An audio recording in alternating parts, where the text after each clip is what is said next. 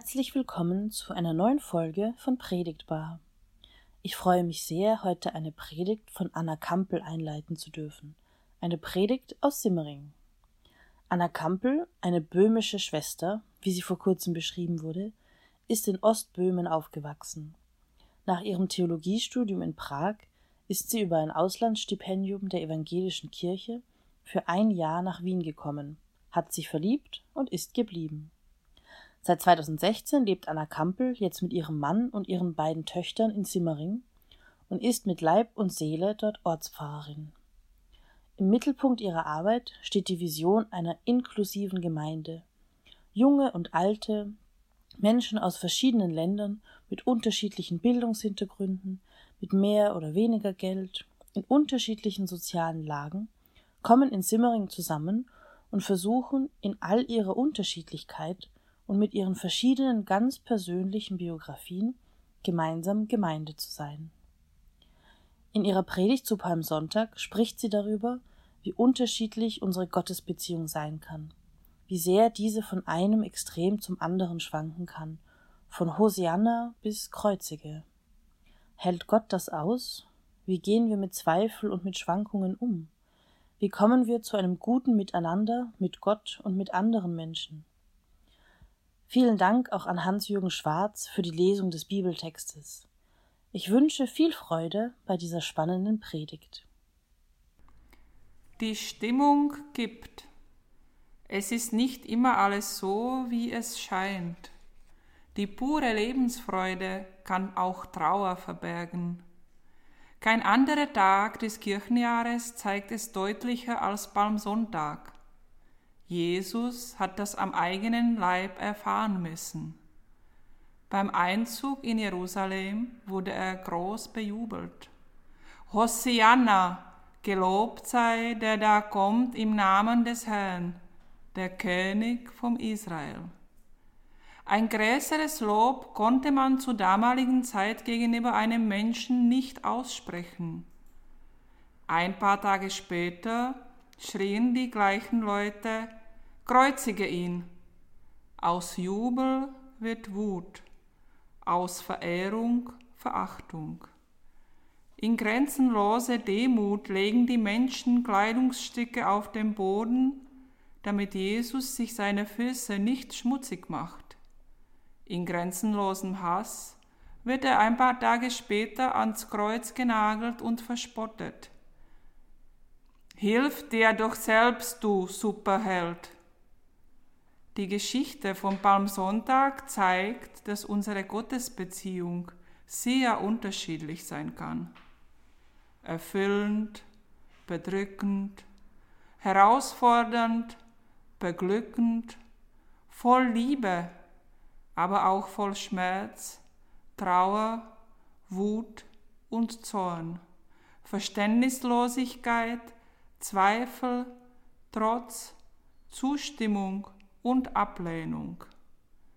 Die Geschichte Gottes mit dem Menschen, so wie sie uns die Bibel beschreibt, zeigt uns, dass Gott mit all diesen Gefühlsausbrüchen und Stimmungsschwankungen des Menschen ihm gegenüber umgehen kann. In den vergangenen Tagen habe ich mehrmals solche Extreme in meiner eigenen Gottesbeziehung verspürt passend zum kommenden Palmsonntag, der die kippende Stimmung in der Gesellschaft damals und heute so gut illustriert. Dieses Gefühl, dass sich die Stimmungslage schnell ändern kann, begleitet uns im Kleinen zurzeit dauernd. Es gehört zu unserem Alltag dazu. Zum Beispiel die Freude über das Zeichen der Hoffnung in Form einer Corona-Impfung, die am Ende des vergangenen Jahres so groß angekündigt wurde, hat sich schnell in Frust verwandelt. Warum geht alles so langsam? Die Versprechungen, dass alles bald besser wird, helfen nicht mehr. Wie war das noch einmal mit dem Licht am Ende des Tunnels. Wann dürfen wir unsere Betriebe endlich aufsperren? Wer gibt uns eine Perspektive? Das sind die Fragen. In unseren Pfarrgemeinden werden Gottesdienste geplant. Wir freuen uns über unsere kreativen Ideen und irgendwann merken wir, wenn wir verantwortungsvoll und solidarisch bleiben möchten, dass von dem, was wir umsetzen wollten, gar nichts geht. Palmsonntag mit dem Bild vom Einzug in Jerusalem hat einen fixen Platz im Kirchenjahr. Es ist gut, sich einmal im Jahr damit auseinanderzusetzen, was die wechselnde Gefühlslage mit uns tut. Aber mir persönlich würde es einmal im Jahr reichen. Doch zurzeit leben wir ununterbrochen in Schwankungen. Der Applaus, den es am Anfang der Pandemie gab, ist längst verhallt. Wir befinden uns aktuell in der dritten Welle, schon wieder kurz vor einem harten Lockdown. Zweifel, sichtbare Ermüdungserscheinungen, die Lebenslage der Adressaten des Hebräerbriefes war eine ähnliche wie die von uns. Glaubenskrise, Erschöpfung. In dieser scheinbar hoffnungslosen Situation schreibt der Verfasser des Briefes. Es ist aber der Glaube eine feste Zuversicht dessen, was man hofft, und ein Nichtzweifeln an dem, was man nicht sieht. In diesem Glauben haben die Alten Gottes Zeugnis empfangen. Durch den Glauben wurde Abraham gehorsam, als er berufen wurde, an einen Ort zu ziehen, den er erben sollte. Und er zog aus und wusste nicht, wo er hinkäme. Durch den Glauben ist er ein Fremdling gewesen im Land der Verheißung, wie in einem fremden Land, und wohnte in Zelten mit Isaak und Jakob, den Miterben derselben Verheißung denn er wartete auf die Stadt, die einen festen Grund hat, deren Baumeister und Schöpfer Gott ist. Durch den Glauben empfing auch Sarah, die unfruchtbar war, Kraft, Nachkommen hervorzubringen, trotz ihres Alters. Denn sie hielt den für treu, der es verheißen hatte. Darum sind auch von dem einen, dessen Kraft schon erstorben war, so viele gezeugt worden wie die Sterne am Himmel und wie der Sand am Ufer des Meeres, der unzählig ist. Diese alle haben durch den Glauben Gottes Zeugnis empfangen und doch nicht die Verheißung erlangt, weil Gott etwas Besseres für uns vorgesehen hat, dass sie nicht ohne uns vollendet würden. Darum auch wir, weil wir eine solche Wolke von Zeugen um uns haben, lasst uns ablegen alles, was uns beschwert und die Sünde, die uns umstrickt. Lasst uns laufen mit Geduld in dem Kampf, der uns bestimmt ist, und aufsehen zu Jesus, dem Anfänger und Vollender des Glaubens, der, obwohl er hätte Freude haben können, das Kreuz erduldete und die Schande gering achtete und sich gesetzt hat zur Rechten des Thrones Gottes. Gedenkt an den, der so viel Widerspruch gegen sich von den Sündern erduldet hat dass ihr nicht matt werdet und den Mut nicht sinken lasst.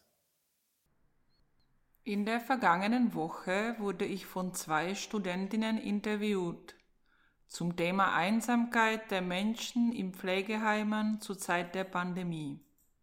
Eine der Studentinnen hat mich ganz am Ende des Gespräches gefragt, welche Tools, Tipps und Tricks ich habe, die die Menschen allein in ihren Zimmern ohne Unterstützung von anderen anwenden können.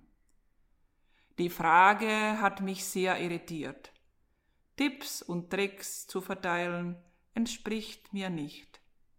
Ich mag keine Ratgeber, die mich oder jemanden anderen zum Erfolg bringen. Menschen alleine in ihren Zimmern zu lassen, kann nicht der Weg aus der Einsamkeit sein. Das Einzige, was gegen Einsamkeit helfen kann, ist eine Beziehung. Ich habe keine Strategie für eine Selbsthilfe aus der Einsamkeit. Ich vermute, keine hat sie, sonst würde es nicht so viel Einsamkeit geben. Doch eines hilft mir, dass ich andere in ihrer Einsamkeit unterstützen kann.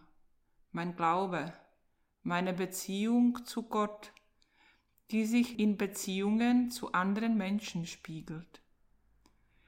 Das ist meine Kraftquelle, aus der ich schöpfen kann. Mein Gottesvertrauen das sich durch Vertrauen in andere Menschen äußert. Es ist eine Lebenshaltung. Es ist eine Weltanschauung. So eine Gottesbeziehung beschreibt die Bibel durch unzählige Beispiele.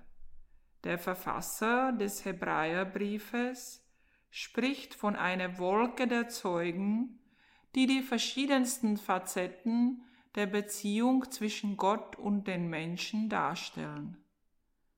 Eine Gottesbeziehung ist immer eine dynamische Beziehung. Gott hält auch meine Launen und Schwankungen aus. Er ist da in meinen Schmerzen und in meinem Leid. Er hält meine Wut und meine Aggression aus.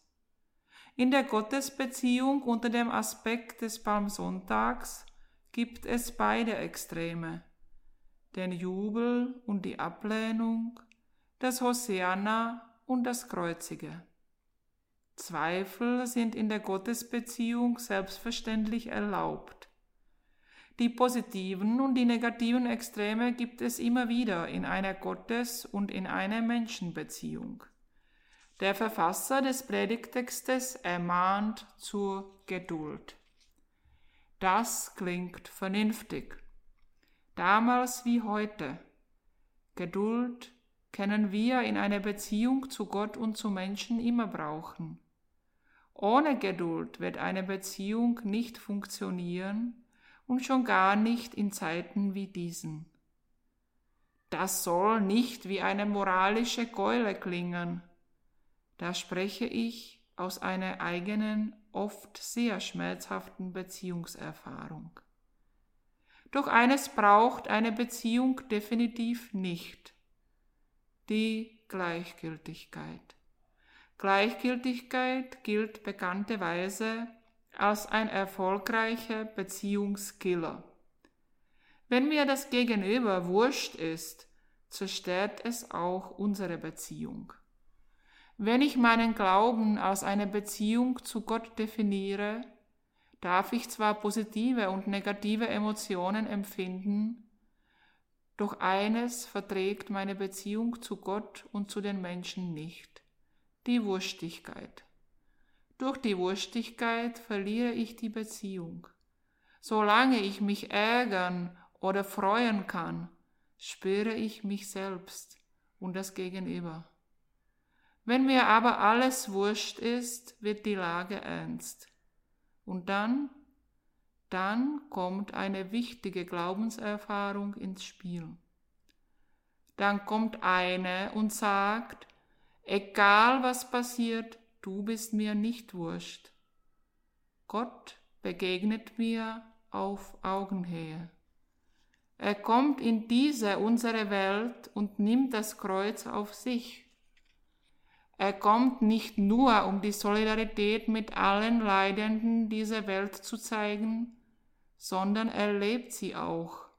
Er lebt sie aus bis zur letzten bitteren Konsequenz. Was für ein rettendes und befreiendes Bild. Rezept gegen Einsamkeit habe ich keins. Mein schwankender Glaube hilft mir immer wieder, schwere Lebenslagen zu meistern.